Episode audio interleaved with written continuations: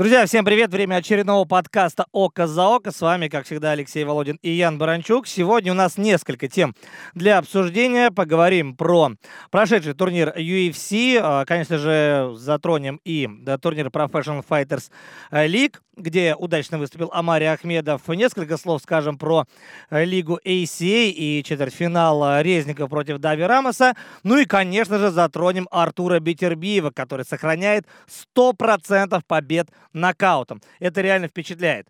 Э, Ян, привет, с чего начнем? Да, всем привет. Э, предлагаю начать э, с турнира UFC на ESPN 37, который состоялся на днях в техасском городе Остин. В общем, порадовали полные трибуны, просто фееричные. Ну, не то, что карт, он на бумаге не выглядел фееричным, а в итоге таковым получился. И, конечно же, порадовало выступление Дамира Исмагулова. Да, при этом э, турнир э, не просто получился красивым, ярким там, и зубодробительным. Э, Дейн Уайт решил, э, да давайте всем дадим по полтиннику, кто выиграл досрочно. Почему нет? То есть сделал точно так же, как и в Лондоне. А, так что это прекрасный э, ход. Уже не первый раз э, Дэйна Уайт, ну, нельзя сказать, что разбрасывается деньгами. Но здесь действительно были нокауты на любой вкус. Прямые, технические, удары с развороту локтем, а, удушающий Дарса был. В общем, э, был на что посмотреть предварительная часть с этой точки зрения даже, ну, может быть, была и поярче, чем э, основная. Хотя первые два поединка мейнкарда, они э, реально зажгли. И тот же Эдриан Янес и Тони Келли, которые попали в мейнкард, они там не, не должны были находиться. Так случилось, потому что в очередной раз отменился бой Дональда Серона и Джо Лоузена. Кстати, Ян, как думаешь, это будет вообще случиться, Лоузен Серон, или уже все, похороним? Ну, сложно сказать. Даже вот Дэйна Уайт высказался в, в таком ключе, что вот то, что происходит вокруг этого боя, напоминает, э, в общем, другую преснопамятную историю. То, что происходило вокруг боя между Хабибом и Тони Фергюсоном. Уже третья отмена. Э, понятно, что теперь, наверное, для промоушена это уже принципиальный вопрос, да, его организовать в любом случае. Но вот так случается. Это, конечно, необъяснимо, но иногда бывает, кстати, это бывает очень редко, что вот как будто какие-то силы не хотят, чтобы что-то случилось. В данном случае этот поединок, да, который изначально планировался на турнир, где фонд дрался с Верой, потом перенесли там на пару недель вперед на номерной турнир. Сейчас третья отмена получается за два месяца, и вообще непонятно, что с этим будем делать. Но, опять же, здесь э, переносы как раз короткие. Да? Если брать историю Хаби против Тони, то там все время переносилось на несколько месяцев. А здесь в рамках, э, по-моему, где-то, да, двух э, месяцев получается два переноса и ни разу... Уже три, да. Три переноса. И ни разу этот бой не состоялся. Может быть, сейчас перенесут на подальше, там, на конец лета, например. Ну, теперь уже придется, да, переносить на пару месяцев минимум, потому что если до этого нам той причины вообще не раскрывали, то кто-то захворал. А сейчас Джо Лоузен получил травму колена внезапно. Да, раз травма колена, то это значит, что, в общем, ему придется определенное время потратить на восстановление. Кстати, заканчивая разговор про бонусы, если все вместе посчитать, то получается 11 бонусов э, UFC выплатят спортсменам по итогам этого турнира, что в сумме составляет 550 тысяч долларов. Довольно неплохая сумма. Да, и плюс ко всему, бой вечера получил э, поединок Джоша Эммета и Келвина Каттера, да? Вот здесь, наверное, есть определенная странность, потому что это нельзя назвать там каким-то невероятным поединком. С другой стороны, э, до решения вообще э, дошло всего 4 боя в рамках вечера если уж выбирать э, бой вечер, да, ну, Исмагулов, кстати говоря, с Кутателадзе и Эммет с Катером, ну, это вполне сопоставимые бои с точки зрения зрелищности. Нельзя сказать, что э, Дамир и Гурам это было прям какое-то унылое, скучное зрелище. Да нет, э, и тот, и другой, в принципе, неплохие поединки. Э, получается очень обидно, кстати, из-за Дамира и из-за Гурама, что они, э, в общем, стали, остались в меньшинстве, да, из тех вообще, кто бонусы не получил, потому что в предварительном карде два поединка всего дошли до решения, и там были девушки. Э, кстати, мы с тобой посмотрели, очень неплохой бой получился. У Силвы? Да, Наталья Силва, Джасмин Исудавичус. Э, там, в общем, Джасмин проявила характер, волю к победе, но... И тоже можно было дать вот этот бонус, кстати говоря. То есть э, иногда же ведь Дэйн Уайт вообще не дает бонус за лучший бой вечера. Кстати, здесь можно было и не давать. Да, я вот к этому и веду, на самом деле, никого не обижая, но просто, когда ты видишь бой там уровня, не знаю, там, Чендлер э, Геджи, да, или Прохаска с Гловером Тейшейрой и Эммет Кадр, но это просто по зрелищности несопоставимые поединки вообще. Э, поэтому здесь вот такая вилка определенно есть. Но так или иначе, в общем, много денег на бонусы Дэйна Уайт выделил. Арена действительно казалась, кстати, небольшой, а вместила аж 13 600 зрителей. А вот по бьюти-шоту, да, казалось, ну, ну, там где-то, может быть, тысяч пять-шесть. Да, причем э, эта арена, как мы отмечали во время репортажа, это арена Техасского университета, э, что, кстати, в очередной раз подтверждает э, невероятно серьезное отношение к университетскому спорту да, в Соединенных Штатах Америки. Ну, вообще, изначально, начиная там с советских времен, да, любительский спорт пошел по разным направлениям. В Америке решили ставку сделать именно на студенческий спорт. У нас, так как не было профессионального спорта, то в целом был только любительский. Да, но так или иначе, почти 2 миллиона долларов только с билетов. Ну, прям серьезно. Ну, и получается, что четверть из этой суммы, в общем, потратили на бонус спортсменам. Но, ладно, сейчас мы с тобой уйдем в вопрос там выплат, не выплат, жадный или нет Дана Уайт, сколько надо платить спортсменам, сколько не надо. Э, предлагаю оставить эту тему на один из следующих подкастов. Да, так или иначе, ковбой в Техасе не выступил. А вообще символично, да? Ковбой в Техасе. Почему Не нет? один из ковбоев, потому что есть еще Алекс Оливейра тоже, который всегда выходит в ковбойской шляпе. Но давай обсудим э, поединки основного карда. Да, здесь э, мы увидели несколько потенциальных звезд, очень ярких. И э, первый из них это, конечно, Эдриан Янес. А, парень выступает в легчайшей весовой категории. Кстати, этот поединок, э, который он провел против Тони Келли, состоялся в промежуточном весе, потому что Келли не справился с весогонкой.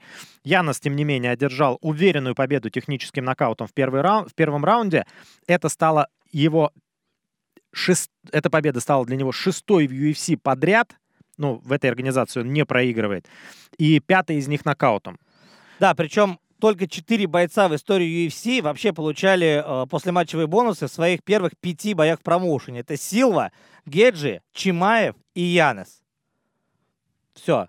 Э, Конор Макгрегор э, он э, за, не получил бонус за второй бой против Холлоуэя. Да, действительно, выдающееся достижение. И несмотря на все это, несмотря на 6 побед подряд и кучу бонусов, Янос еще до сих пор, ну, во всяком случае, до этого поединка, оставался вне топ-15 в категории до 61 килограмма. Но будем надеяться, что увидим его вот сейчас, когда обновят рейтинги и изменят их в соответствии с тем, что произошло на последнем турнире. Да, Янос, конечно, абсолютно дикий тип. Причем а, он здорово решил задачу по сближению по дистанции, хотя его соперник э, превосходил там в размахе, ну, кажется, там сантиметров на 15, наверное, да. Причем парень-то быстрый, э, я имею в виду. Тони Келли. И на самом деле там не все так было однозначно. Да, все закончилось в первом раунде на четвертой минуте, но поначалу поединка не казалось, что это будет прям вот так все быстро и в одну калитку и в пользу Яноса. Он присмотрелся, пару плюх принял, кстати говоря, держит удар тоже неплохо.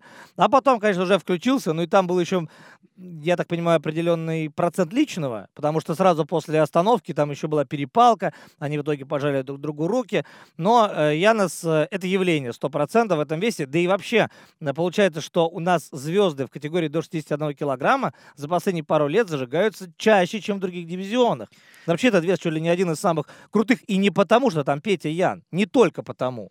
Ну и вообще, ну, есть такая порода именно в этой весовой категории, когда ты видишь, что парень очень быстрый, а, и при этом бьющий. Вот то, как раз чего не хватает категории до 57 килограммов. Казалось бы, разница всего лишь э, там в 4 килограмма, а в категории до 57 таких прям вот нокаутеров с таким тяжеленным ударом, как э, в легчайшем весе, как там, например, Мураес в лучшие времена, там, как э, тот же Дила Шоу, как Петр Ян, и там их много. То есть это, в принципе, для того, чтобы стать топом в этой весовой категории, хороший нокаутирующий удар нужен. Без этого никуда. А вот стать звездой в категории... А как же Круз? Круз другой. Но он топ. Я не говорю, что да. только такие да, спортсмены да. есть. Я говорю, что сейчас это уже как бы необходимый фактор.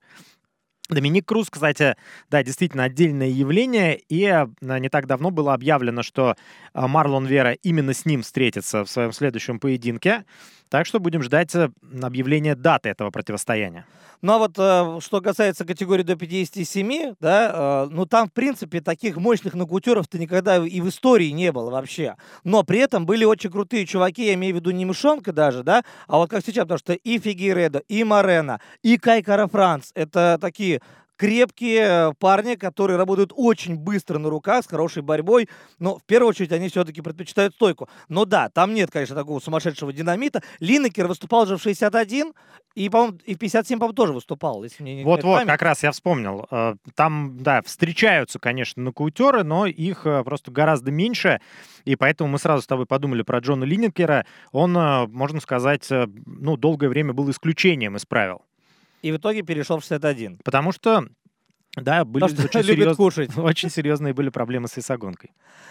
Да, двигаемся дальше. А, следом за а, Янесом и Келли в клетку зашли Грегори Родригес и а, Джулиан Маркес. Там вообще все было тоже очень быстро, красиво и ярко. И все закончилось в первом раунде, но уже при помощи одного единственного удара. Хотя на самом деле Янес там добивал, я не спорю. Но надо ли было добивать? В принципе, наверное, да. Там, помнишь, Керри Хедли еще так споткнулся об него. Потому что он уже убивал. Каждый следующий удар мог стать действительно последним и травмоопасным безумно. А вот э, в бою Маркеса и Родригеса тут, э, как говорится, все как положено, вот по классике. Да, Грегори Родригес э, удивил многих, потому что в основном все его заслуги до того, как он перешел в ММА, а, были в области бразильского джиу-джитсу. Этот парень воспитанник э, тренера Энрике Мачадо. Именно Мачадо воспитал в свое время Жакаре Соузу. И, в общем-то, э, первое, что спросил Даниэль Кармье у Родригеса после окончания этого поединка, вообще, что ты ешь, чем ты занимаешься, что от тебя все ждут джиу-джитсу, а ты показываешь такой вот безумный бой и брутальнейший нокаут э, в конце. А тебе не показалось, что есть определенная параллель между э, Грегори и Бруно Капилоца? Только Капилоца тоже лысый, тоже высокий, но вес все-таки другой, э, это тяж. А здесь средний вес. Но просто он работал в очень похожем стиле, абсолютный берсерк. И нельзя сказать, что он без защиты, но он э, как-то всем своим видом сразу начал показывать э, оппоненту, что сегодня без шансов, парень, сегодня мой вечер. То есть и зажимал, и поджимал, э, все великолепно. Мне казалось, что Маркес просто не знает, куда себя деть. И в какой-то момент он принял, ну ладно, ну, ну будем, значит, так драться. А так драться получалось лучше у Грегори. Да, и, кстати, отдадим должное сопернику Родригеса, э, Джулиан Марк, Маркес, да, без него поединок не получился бы таким зрелищным, конечно, нокаут не был бы тоже таким крутым. Потому что Маркес все-таки мог бы попытаться до конца бороться. Да, если бы, ну, вообще, ты видишь, что тебя явно перемалывают в стойке, что делать, надо идти в борьбу. Но нет, действительно, Джулиан Маркес э, решил, что лучше он красиво, зрелищно проиграет в стойке, чем вот будет возня, чем будет там э, вязкий бой, ну, там, у сетки и так далее. Но просто он-то в голове одно просчитывал, да, по картинке мы все видели, что его удары, они были медленнее, он так отстреливался от сетки, пытался просто отмахнуться от бразильца, отогнать его, но это было в два раза медленнее. Да, хотя удары были очень тяжелые. И Грегори все это видел. Ему даже не приходилось отходить далеко. Он аккуратно отрабатывал корпусом и сразу включался в следующую атаку. Ну и по факту, да, это выглядело, возможно, как избиение. Но это не, не отменяет того, что Джулиан Маркес это реально крутой боец. Просто, ну, здесь был не его вечер, как говорится. И эта тактика против такого Грегори, она, ну, не могла сработать никак. Да, Грегори Родригес э, был феноменален и заслуженно э, заработал один из 11 бонусов за э, лучшее выступление, лучший бой в этом турнире. А следующими в клетку в легкой весовой категории вышли Дамир Исмагулов и Гурам Кутутеладзе. Гурам давно не выступал, да, его последний поединок, и он же единственный в UFC был против Матеуша Гамрота. Гамрот, напомним, будет скоро драться а, против а, Армана Царукяна в главном поединке вечера. Но а Гурам Кутуладзе стал а, на пути у Дамира Исмагулова, да, для которого, у которого до этого было 4 победы решениями в UFC. И сейчас тоже решением, причем в итоге решением раздельным. Но здесь хотел бы отметить э, только единственную вещь. Э, связывался я и с коллегами из Казахстана, я знаю, что ты тоже, Ян, э, просили там давать комментарии именно по этому поединку, отдельно по первому раунду, да, лучше или хуже там был э, Дамир и Гурам. Мне лично кажется, что Гурам там был поинтереснее, хотя бы потому, что у него были очень жесткие локти на коротке, и там один удар такой, он, может быть, равнялся 5-6 попаданиям от Дамира. Вот. Но в целом, самое главное, то, что э, простой, который был у Исмагулова, он вообще не ощущался, это раз. Прибавил он 100% в ударке, и это тоже видно. И э, Дамир в М1, Дамир в первом-втором бое в UFC и Дамир сейчас против Кутателадзе, это вообще три разных Дамира. И вот эти вот разговоры про то, что Исмагулов незрелищный, он неинтересный. Друзья, посмотрите просто этот бой, и потом вот сможете ли вы это сказать? Повернется ли у вас язык вообще сказать, что Исмагулов незрелищный? Да, и судя по интервью Дамира Исмагулова, после поединка он, э, его, кстати, тоже, похоже, эти разговоры расстраивали. И он э, вот сказал, вы все говорите, что я незрелищный, но теперь казах будет газовать. И действительно, э, причем в основном-то были попытки бороться со стороны Кутутеладзе. Вынуждены. Да, потому что, в общем, во втором, в третьем раунде уже чувствовалось преимущество Исмагулова, и Гурам понимал, что он проигрывает в скорости, причем как в скорости ударов, так и в скорости перемещений. Продолжал работать очень эффективно джеб Исмагулова, ну и в результате в общем, раздельно, победа раздельным решением. Но, кстати, все трое судей увидели этот поединок по-разному. Потому что один судья отдал 2-1 по раундам Кутутеладзе бой, а второй 2-1 по раундам Исмагулову, и третий вообще все три раунда, включая первый, посчитал в пользу Дамира. Да, вот с ними я, кстати, не согласен вообще. Вот первый раунд, как можно было отдать Дамиру, я вообще не понимаю. Ну, я в целом понимаю, э, просто мы с тобой баллы конкретно не считали. Единственное, что лично мне бросилось в глаза, то, что во втором раунде и в третьем Дамир смотрелся лучше, чем, чем в первом он же смотрелся. Конечно. Да, и поэтому на этом фоне как бы выглядело все вот как будто он просто был лучше во втором и в третьем, а в первом он э, еще ну, подстраивался под соперника. Ну, тут получается такая, знаешь, э, классическая математика, да, то, что э, Дамир сумел э, прибавлять, да, от раунда к раунду. И более того, Гурам же сам взвинтил темп в самом начале, а потом сам с этим темпом и не справился. То есть получается, что он на свои же грабли как бы и наступил. И он думал, что его хватит на 15 минут, а его хватило на 7,5, даже на 7 где-то. И все, а потом Дамир, э, окей, да, он принял этот бой, он нашел свою дистанцию, он понял, что у него чуть-чуть есть преимущество в размахе, доставал левой рукой, э, причем э, неплохо, и самое главное, постоянно это делал, держал в напряжении соперника. И в конце второго раунда, в принципе, уже было четкое понимание того, что Дамир просто должен делать то же самое, и проблем не будет. Так оно и вышло на деле. Поэтому получается, что Гурам здесь стал больше заложником своего же стиля, своего же темпа, как мне кажется. Но в любом случае, в общем, Кутутеладзе парень очень перспективный. Хамзат Чимаев, его одноклубник, уже написал там слова поддержки. Мол, Вернемся сильнее. Да, давай, брат, продолжаем тренироваться. И будем надеяться, что действительно он вернется сильнее, потому что парень талантливый, хотелось бы, в общем, продолжать э, лицезреть его в октагоне UFC. И вообще, вот за последние два года, э, надо отметить, рост грузинских спортсменов очевиден, причем вообще э, по всему миру. Это касается и UFC, и российских организаций, а, и других промоушенов, там, и азиатских в том числе. А, рост идет очень-очень мощный. Не знаю, там, э, Важа Цептаури, Бедзина, там, Гавачинишвили в, в Вейсей. Раньше там, раньше мы про кого говорили? Там, Рауту Тараули, да? Ну, еще там парочка было. Ну, таких вот супер ярких звезд нет. А теперь мы действительно имеем таких ребят, как Мираб Двалишвили, да, который в 61 там большие вызовы делает с Петром, а вдруг получится рано или поздно этот бой, если он выиграет. Э, Мираб еще там один-два поединка. А такой парень, как Гурам Кутаталадзе. Гига Чикадзе. Конечно. В общем, э, действительно, и знаешь, у меня вообще есть ощущение, что э, им же всем, они все молодые ребята. То есть там 30 лет плюс-минус 2 года. И вообще получается, что, ну, мы же знаем, что грузинские спортсмены очень сильны в классических единоборствах. Там у них отличная сборная по дзюдо, там шикарные борцы.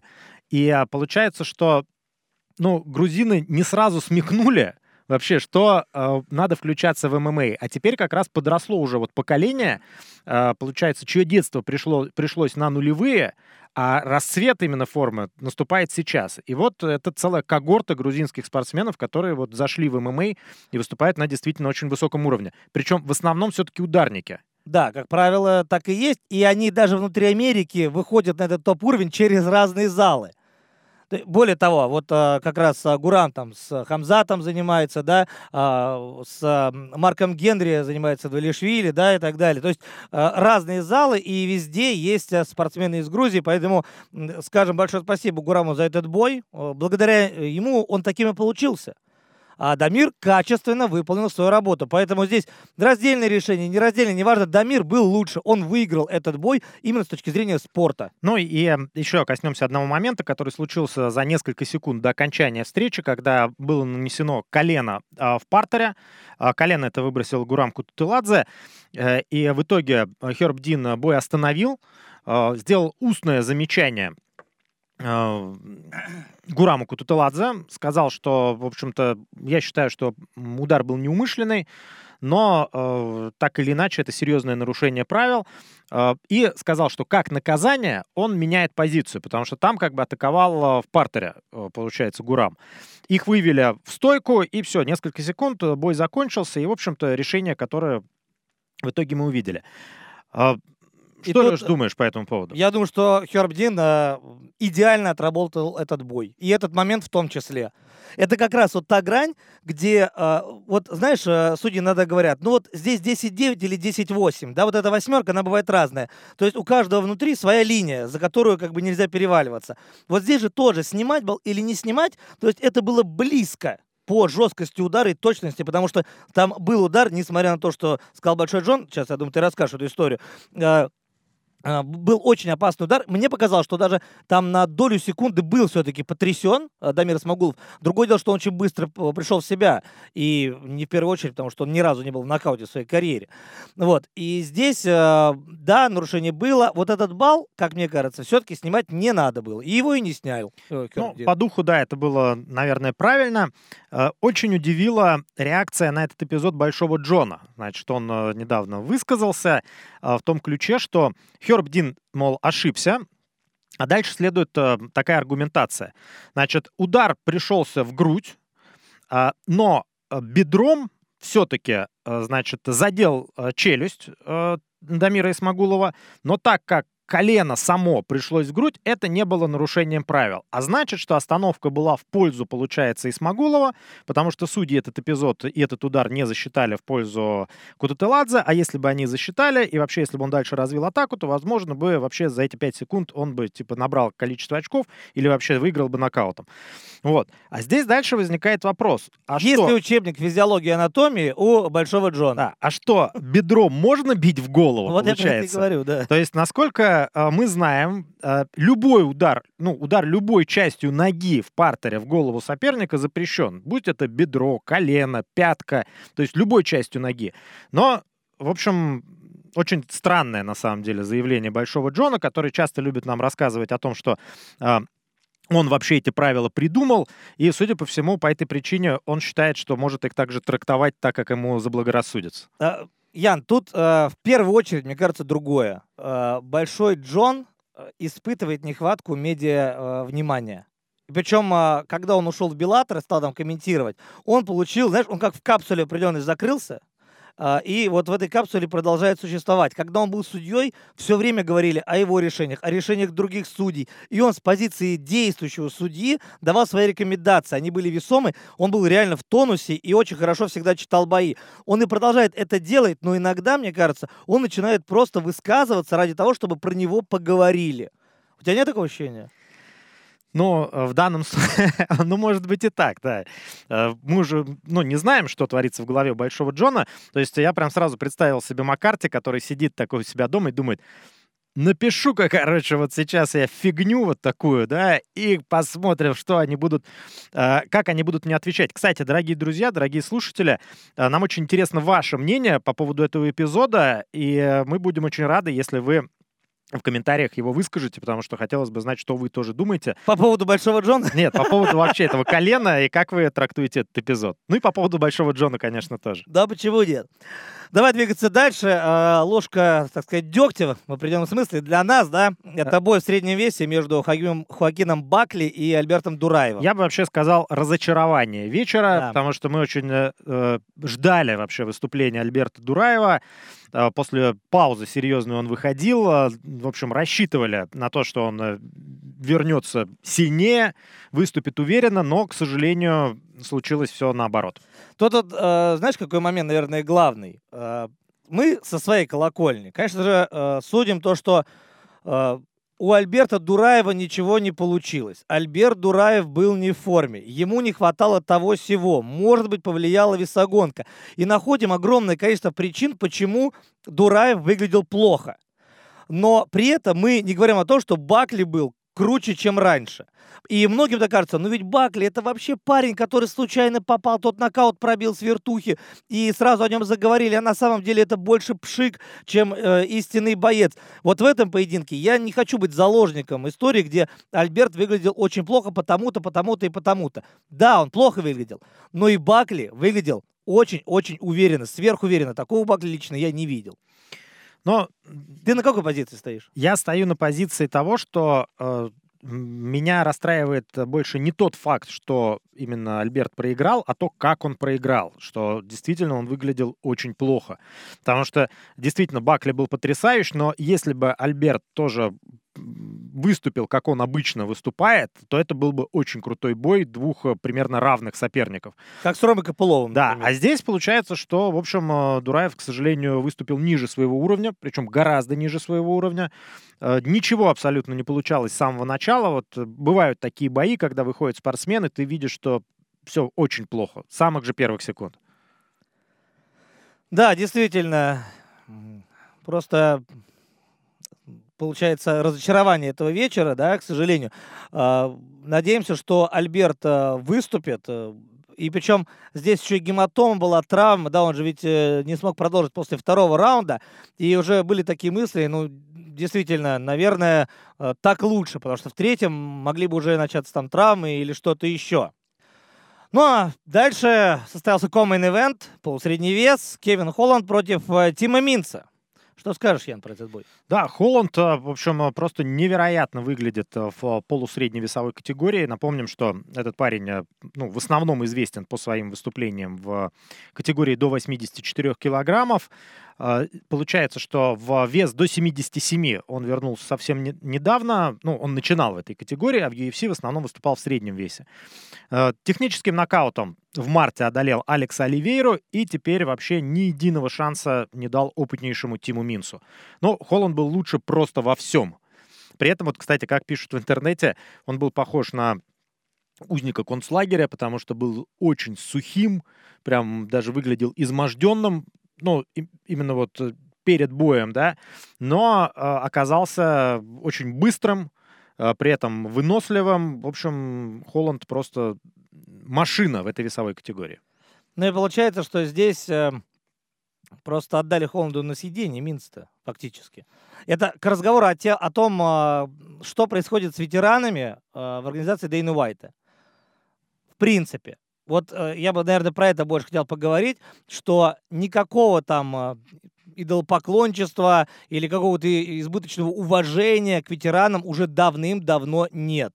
Именно в, в UFC.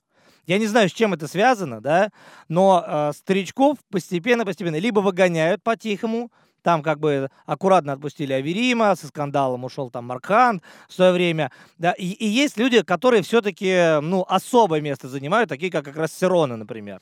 Ну вот как раз э, у Тима Минца никогда такого особого э, места в UFC не было. И статуса, это, да. Да, это просто средний по меркам UFC боец, э, который дерется в организации там уже около 10 лет, который всегда проигрывал топом, периодически выигрывал у, в общем, довольно средних соперников. Э, ну, здесь, кстати, он шел на серии из трех побед.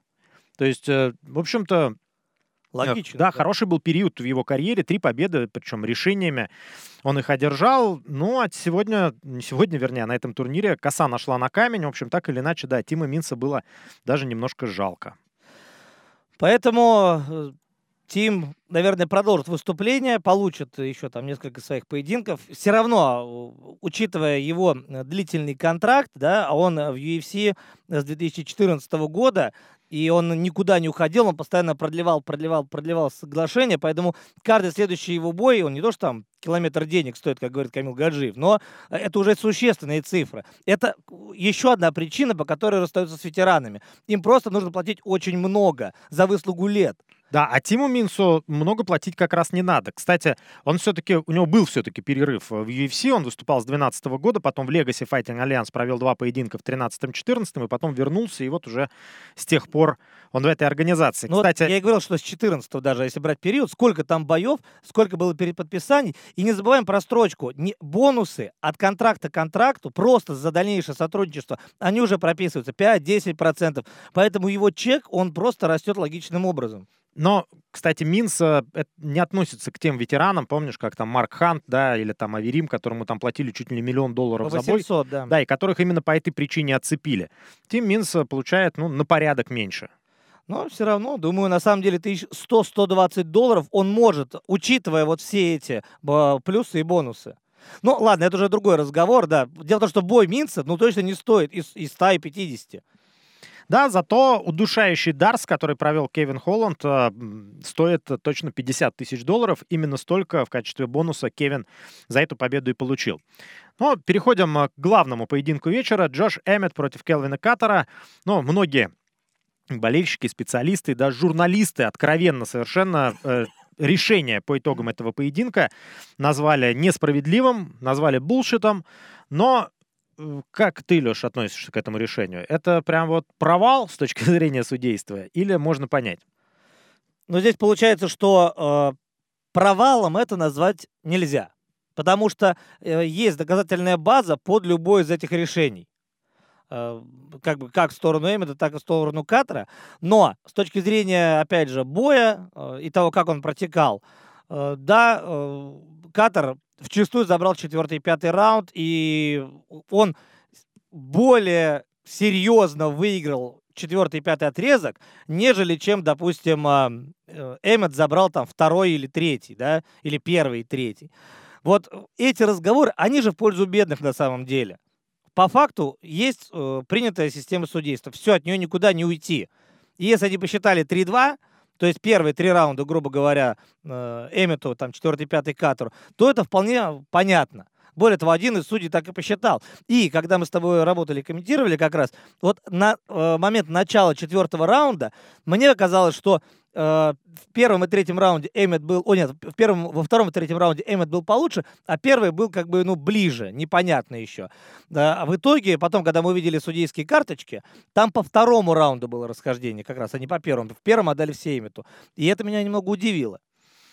Ну, в общем, тут э, такая случилась традиционная, на мой взгляд, э, история с судейством, когда один спортсмен, э, в общем, наносит определенный, да, небольшой ущерб э, с дальней дистанции на протяжении всего поединка.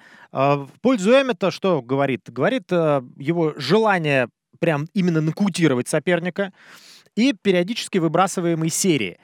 Причем в первых трех раундах их было больше, этих серий, потом прям их стало сильно меньше, потому что уже сил не было, уже лицо было разбито. Ну, и... там джебы были, конечно, все-таки такие гвоздящие. В целом, Ян, вот скажи, ну это же можно назвать паре Холловой на минималках? Ну, наверное, да, можно. Лично я бы отдал Катару, я но тоже. я не считаю, что это прям такой огромный булшит, да. Мы думали, что, скорее всего, решение будет именно в пользу Келвина, но так или иначе, Эммет тоже молодец, он сделал все для победы, и, э, в общем, э, попросил э, поединок с Холлоуэм. Ну, Холлоу это сейчас занят немножечко, да? Как минимум ну, до, потом, до июля. когда-нибудь, да. Просто э, шансов у Макса Холлоуэ в бою, в бою с Волконовски, опять же, немного. И вот там, смотрите, реванш. Можно делать Катер, Холлоуэй, но сейчас Катер проиграл, получается, на бумаге. Значит, можно делать бой Эммета с Холлоуэем. Но это все выглядит не очень интересно. А вот корейский зомби, вот куда ни кинь его, сразу оп, интересно. И не потому, что зомби совсем недавно а, дрался в титульнике и без шансов проиграл Волконовский, а потому что корейские зомби — это и ветеран, и легенда, это человек ниже определенного уровня не опускающийся, всегда в, своем стиле э, дерется, и его интересно смотреть было бы и против Эммета, и против Катера, и против Холлоуэй, как хочешь. Да, на 100% согласен. Ну что ж, э, перейдем к ПФЛ, к следующей лиге. Да, у Беллатора турнира не было. Был турнир, соответственно, ПФЛ 4. Прошел он в Джорджии, в Атланте. Да. И, и там, в первую очередь, наверное, отметим э, именно Амари Ахмедова, который Но второй бы выиграл. Несколько слов о том вообще, что происходило на этом турнире. Это был второй тур регулярного сезона в двух весовых категориях, в легком дивизионе и в полутяжелом. То есть мы можем констатировать, что в рамках этого турнира уже определились полуфинальные пары. Плей-офф, именно полуфинала, состоятся в августе. И потом уже где-то на октябрь планируются два турнира, в рамках которых пройдут финалы, и там нам обещают еще какие-то супер бои, где, будет, э, где выступят э, звезды некие, да, которые при этом не будут участвовать в финальных поединках. Давай, наверное, сначала поговорим о э, получается, уже бывших звездах. Потому что э, раньше как? Сначала Эмилиано Сорди у нас выигрывал сезон и всех сносил.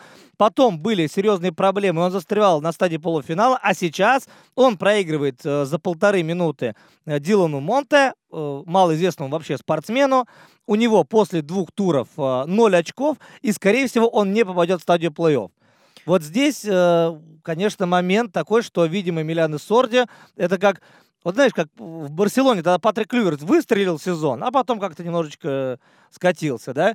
Вот здесь, получается, Сабеляна Сорди тоже показал невероятный совершенно уровень, всех снес, а потом все так раз-раз-раз и назад. Ну, во всяком случае, там на ближайшее время получается, что с Сорди мы прощаемся, ну, в качестве звезды, кстати, я не уверен, что, учитывая его выступление там в этом и в прошлом сезоне, его в общем, опять э, подпишут э, в полутяжелый вес, потому что, в принципе, с точки зрения там маркетинговой, ну, возможно, это сейчас грубо прозвучит, да, но аргентинец уже становится отработанным материалом, то есть из него все, что мы, можно было извлечь, извлекли. Ну, единственное, конечно, латиноамериканская, прежде всего аргентинская публика будет за него болеть, в общем, в любом случае.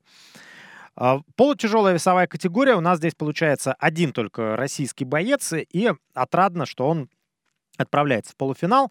Ну, давай озвучим для начала э, именно четверых э, спортсменов, которые э, попали в полуфинальную стадию. С первого места выходит Роб Уилкинсон, со второго Омари Ахмедов, с третьего Антонио Карлос Джуниор и с четвертого как раз Делан Монте. Да, при этом э, уже сейчас э, хочется видеть, что э, Омари Ахмедов и Антонио Карлос Джуниор это такие прям фавориты-фавориты, но вполне вероятно, что они встретятся в полуфинале. А как раз на самом деле был бы круче, если бы они дрались в главном поединке, чем мы желаем Омари в первую очередь. То есть останется только один шаг ему сделать. И, например, с Диланом Монте, с тем же, можно было бы и подраться спокойно. И, кстати, очень э, странная ситуация у нас получается, что у Уилкинсона и у Ахмедова по 11 очков, но, тем не менее, Амария э, на втором месте находится по причине ведомой только организаторам, а Уилкинсон на первом. Ну и традиционно в таких ситуациях э, ПФЛ, в общем, не выдумывают, и первое место сводят с четвертым, да, а второе с третьим. Именно поэтому Ахмедов, а, вероятно, сразится с Джуниором. Но это еще не точно на, вот, на 100% так говорить все-таки нельзя. Поэтому, может быть, что-то придумают и будет чуть по-другому. Но Ахмедов против э, Джуниора — это такой скрытый матчбол, скрытый финал на самом деле. И, конечно же, это, наверное, чуть ли не главный поединок всего сезона в полутяжелом весе ПФЛ в этом году. А, что касается легкой весовой категории.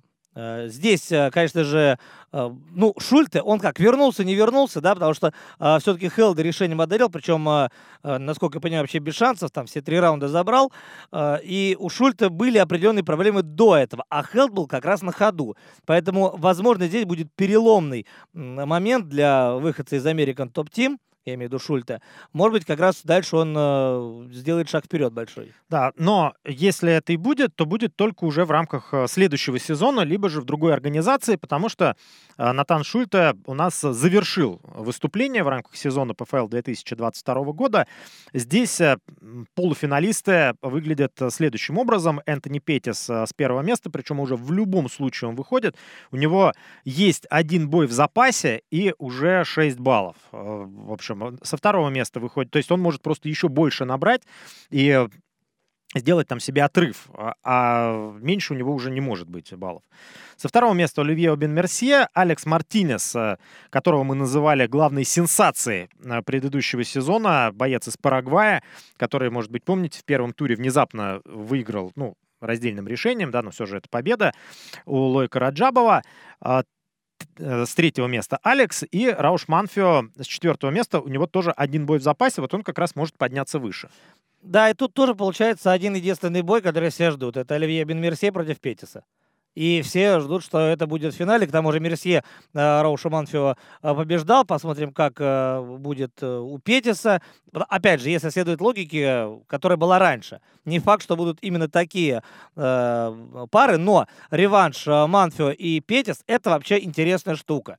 Потому что отдали эту победу Манфио тогда, и по делу отдали, между прочим. В третьем раунде, конечно, включился Петис. Наверняка многие из вас об этом помнят. В общем, здесь хорошая интрига. Рауш, Манфио, Петис реванш. И Алекс Мартинес с Оливье Бен Мерсье. Тоже вполне себе конкурентный бой. Прям, ну, мне кажется, здесь все хорошо получилось-то. Да, и, кстати, еще такой момент. Э, Манфио не будет больше драться. Все, он только один бой провел в рамках регулярного сезона, а Петиста вот как раз э, совсем скоро э, один поединок его вынесен. Так получается, что его график как такой суперзвезды не совпадает с графиком остального легкого дивизиона. Он будет драться с шотландцем, Стиви Рэем. Да, но подожди, у Манфио два же боя все-таки в этом году. Он выиграл техническим нокаутом у Дона Меджи на ПФЛ-1 20 апреля, а потом уступил у Оливье Бенамерсье. А, ну, так или иначе, Манфио у нас, да, у Манфио 4 балла, одна победа, одно поражение, и он э, с таким результатом все-таки отправляется в полуфинал вот. с четвертого места, да. Так что здесь, я говорю, в легком весе. Получается, что вот запланировал Райсеф еще в прошлом году, что у него Петис должен, должен красиво выступить. А получается вот только в этом сезоне, что он выходит все-таки э, в полуфинал. И получается, что все прошлое сейчас играет на руку Сефа и промоушен, потому что у них есть реванш, интерес там и все такое. Так что здесь хороший турнир вообще на самом деле получился, э, в принципе. Ну и отметим еще победу раздельным решением Джереми Стивенса, э, потому что я, если честно, не очень понимаю, в какую сторону сейчас э, рулит маленький язычник, потому что он, э, мне кажется, может и в кулаки перейти, там, не сегодня, не завтра. Почему нет? Да, кстати, стилистически прям как будто Идеальная его как будто он создан, да, да для идеальная фигура. Вот, но сейчас он здесь. Первый бой проиграл решением, второй выиграл.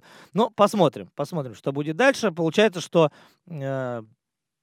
здесь э, Джереми Стивенс у нас э, никак не попадет уже в, дальше. И вот куда... Но ведь парень-то красивый, яркий. И дело в том, что Джереми это боец с именем. Он куда, вот куда его не засунь, в любой промоушен. Беллатор, еще сезон с ПФЛ. Может, в, вот если все было нормально с визами, я думаю, в Россию просто, милости просим. Прекрасно, как раз и у Камилы бы заиграла, и в Исей бы заиграл тоже. Так что э, ПФЛ двигается дальше, э, и совсем скоро будет еще один турнир 24 июня. Э, вот он прям э, шикарный должен получиться. Там как раз Петя со Стиви Рэем, там Капилотца будет драться, там будет Денис Гольцов, Али Исаев. В общем, прям вкусно все. Да, получается, что в лиге ПФЛ в регулярном сезоне осталось э, два вечера. Один пройдет по московскому времени в ночь с 24 на 25. Там э, во втором туре регулярного сезона отношения выяснят тяжеловесы и полулегковесы. И затем э, ПФЛ-6 э, в ночь с 1 на 2 июля, и там э, будет второй тур тоже в полусредней весовой категории, кстати. И у девушки. Да, и девушки в легком весе. Там у нас будет Марина Мохнаткина. Э, который предстоит поединок против Эбигейл Монтес. Э, там будет Алексахин против Тибао, Магомед Умалатов против Джараха Аль-Силави, Магомед Магомед Керимов против Жао Зефирина. Вот как раз вот этот турнир с 1 на 2 июля будет супер интересным именно для российских болельщиков. И не только, потому что, извините меня, Рори Макдональдс и Дебуси, класснейший бой.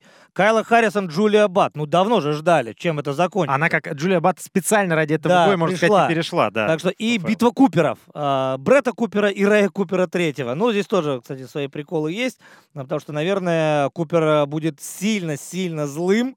И э, Купер, э, я имею в виду Брэд Купер, это тот парень, который, ну, вполне вероятно ляжет. Я бы тут на досрочку поставил, кстати говоря, в пользу Рэя Купера третьего. Это такой небольшой анонс. Э, ну, а мы двигаемся дальше. Про UFC говорили, поговорили, поговорили про ПФЛ.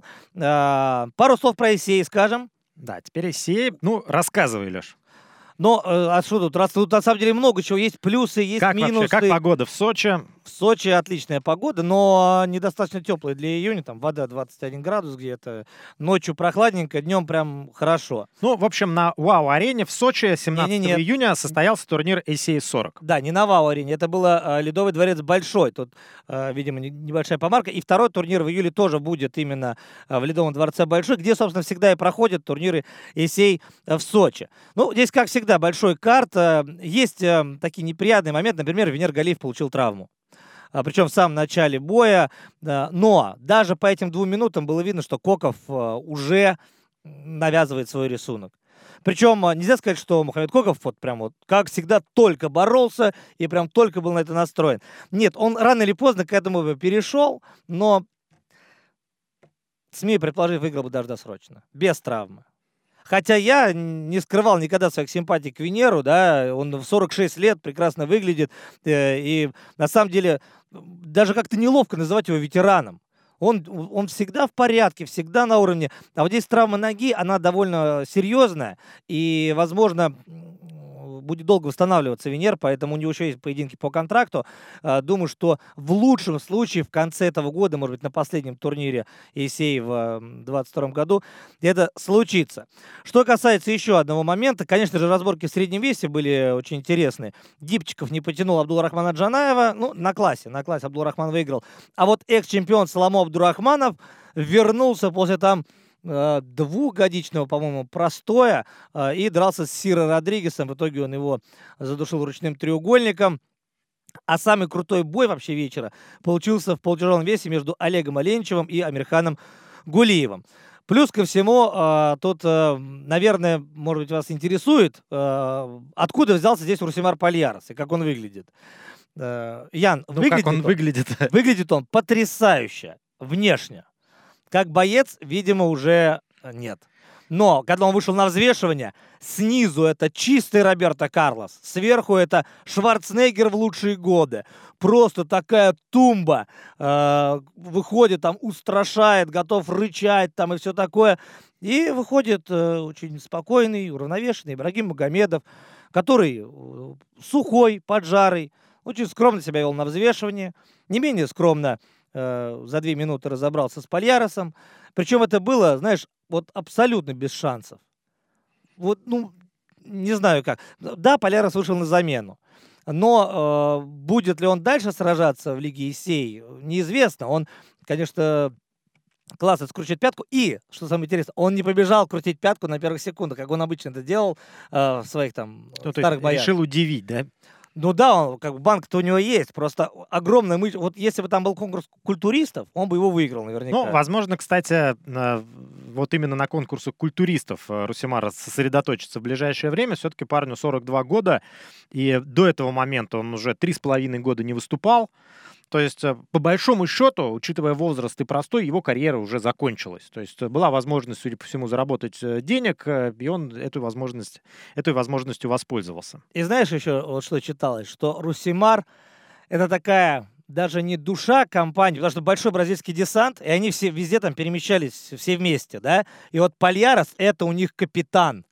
главный, не Дави Рамос, который главная звезда средних, а именно Пальярос. Он прям заправляет всем, так, ты подержи телефон, ты фотографируй, то все, короче, он там прям главный, разруливал все. Ну вот. А при этом он еще и мотивировал э, двух э, Силв, Леонардо и Жосиэля, э, Сила победил Артура Астахова, сослуживца Вадима Немкова. Э, Причем э, решение было разделено. Мне казалось, кстати, что Артур был получше.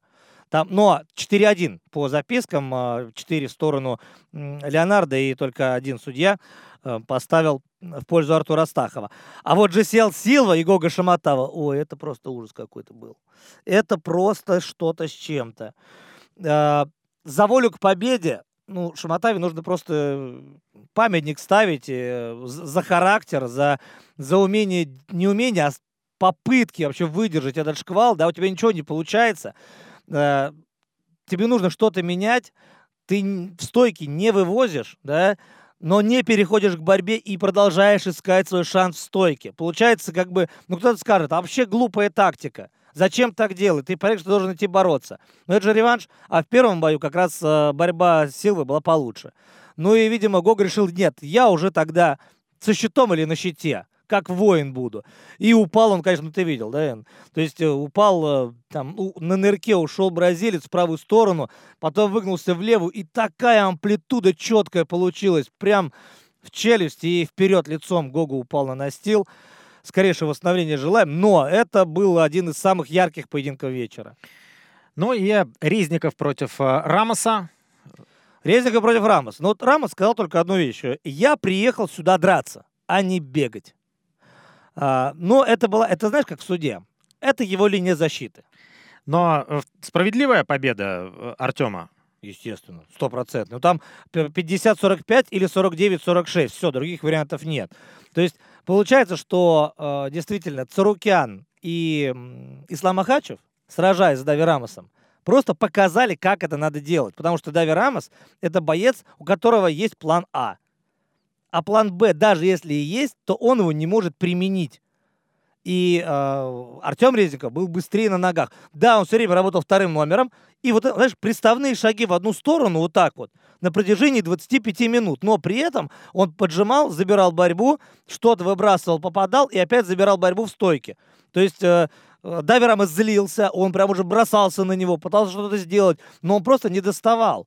Артем был быстрее. А почему, какие претензии вообще могут быть к Резникову, да? Но у него была вот э, определенная тактика, которая позволяла ему выиграть. Он в гран-при. И он ей воспользовался. Конечно, но я просто непонятно э, мнение людей, которые сейчас говорят, ну вот, Артем, вот э, что же это за победа, как бы здесь надо драться и так далее. Ну вот Валентин Молдавский тоже отвечал в интервью, ну дерусь-то я, не вы. И что, Артем не, не имеет права на эту точку зрения? Да, ну и напомним также, что это был четвертьфинал э, Гран-при. У нас получается третий четвертьфинал. Известна пара полуфиналистов. Юсуф Раисов против Эдуарда Вартаняна. И э, когда у нас последний четвертьфинал состоится? 22 июля Багов против Рашида Магомедова. Вот мне интересно, Ян, твоя ставка здесь какая?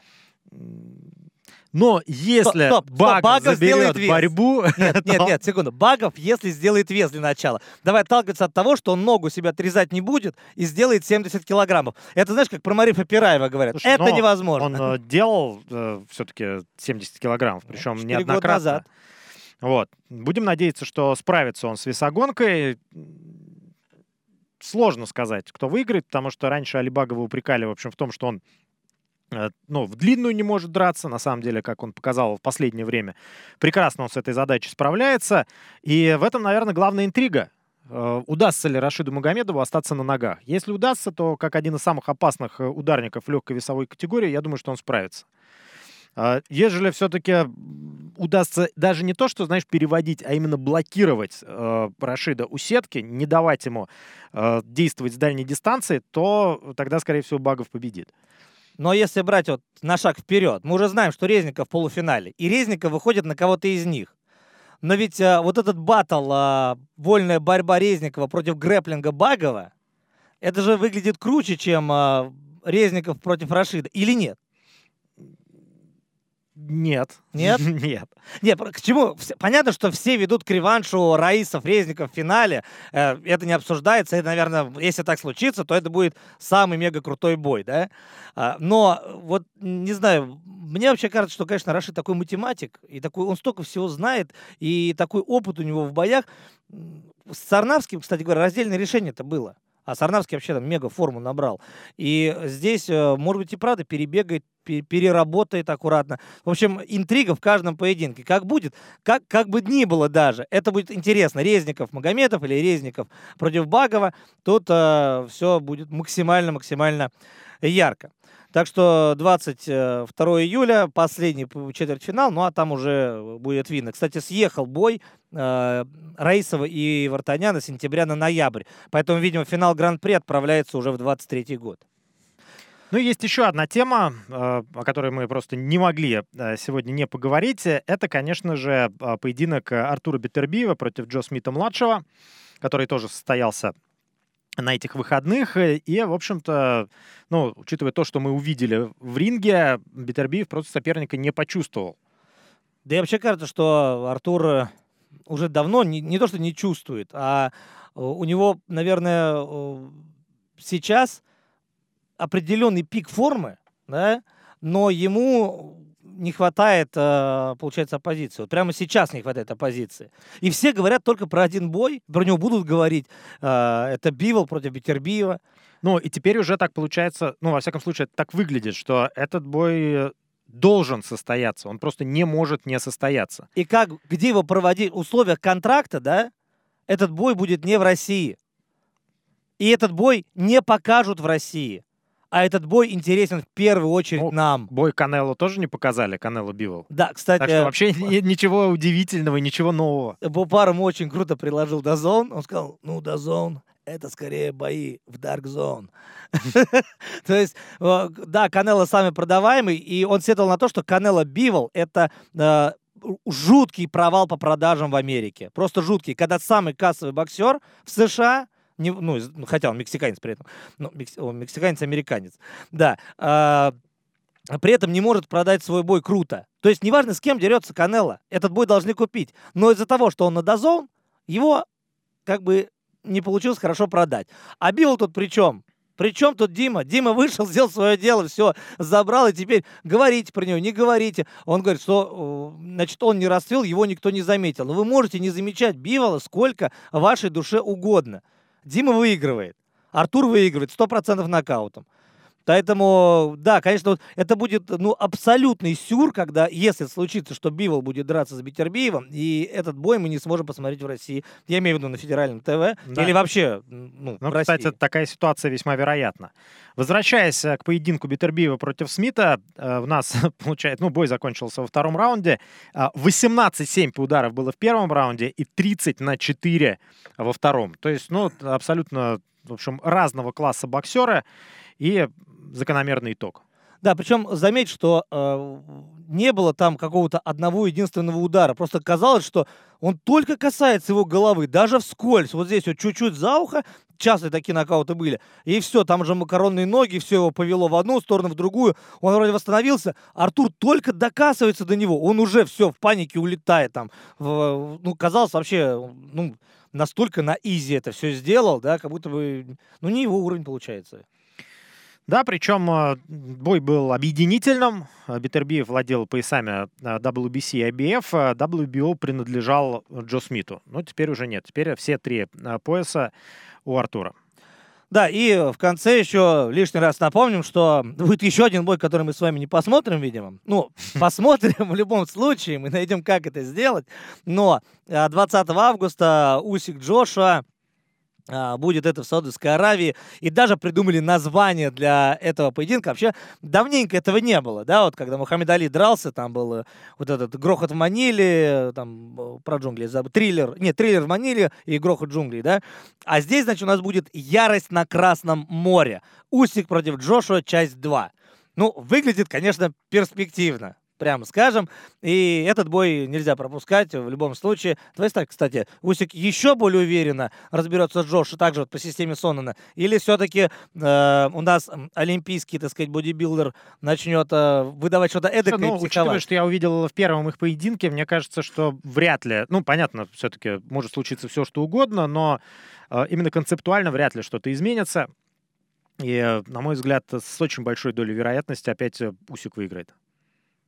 Я солидарен, кстати говоря, с твоим мнением тут. Думаю, что все, все должно получиться. К тому же Усик уже плотно готовится, вовсю. Ну и э, в концовочке минутка рекламы. Вот, кстати, если вы хотите, ну, если даже не получать ссылки, да, на все вот эти боксерские матчи, э, там же и публикуются в этом месте, которое я сейчас вам назову, э, лучшие там нокауты и все основные события в мире бокса. Э, телеграм-канал одного нашего хорошего друга называется «Ваших бьют». Можете найти, подписаться и как раз узнаете тогда, где весь этот бокс смотреть, пока в России его официально не показывают. Ну и, конечно же, подписывайтесь на наши социальные сети. ОКММА есть в Телеграме, YouTube-канал, ВКонтакте. В общем, можно смотреть э, практически везде. Да, мы не останавливаемся, мы двигаемся дальше, будем подводить итоги всего, что увидим официально, неофициально и вообще всего самого интересного из мира, эм, в первую очередь ММА, да, ну и бокс, мы никогда не забываем про знаковые события, будем здесь, конечно же, говорить. За сим все, э, с вами был Алексей Володин, Ян Бранчук и подкаст «Око за око».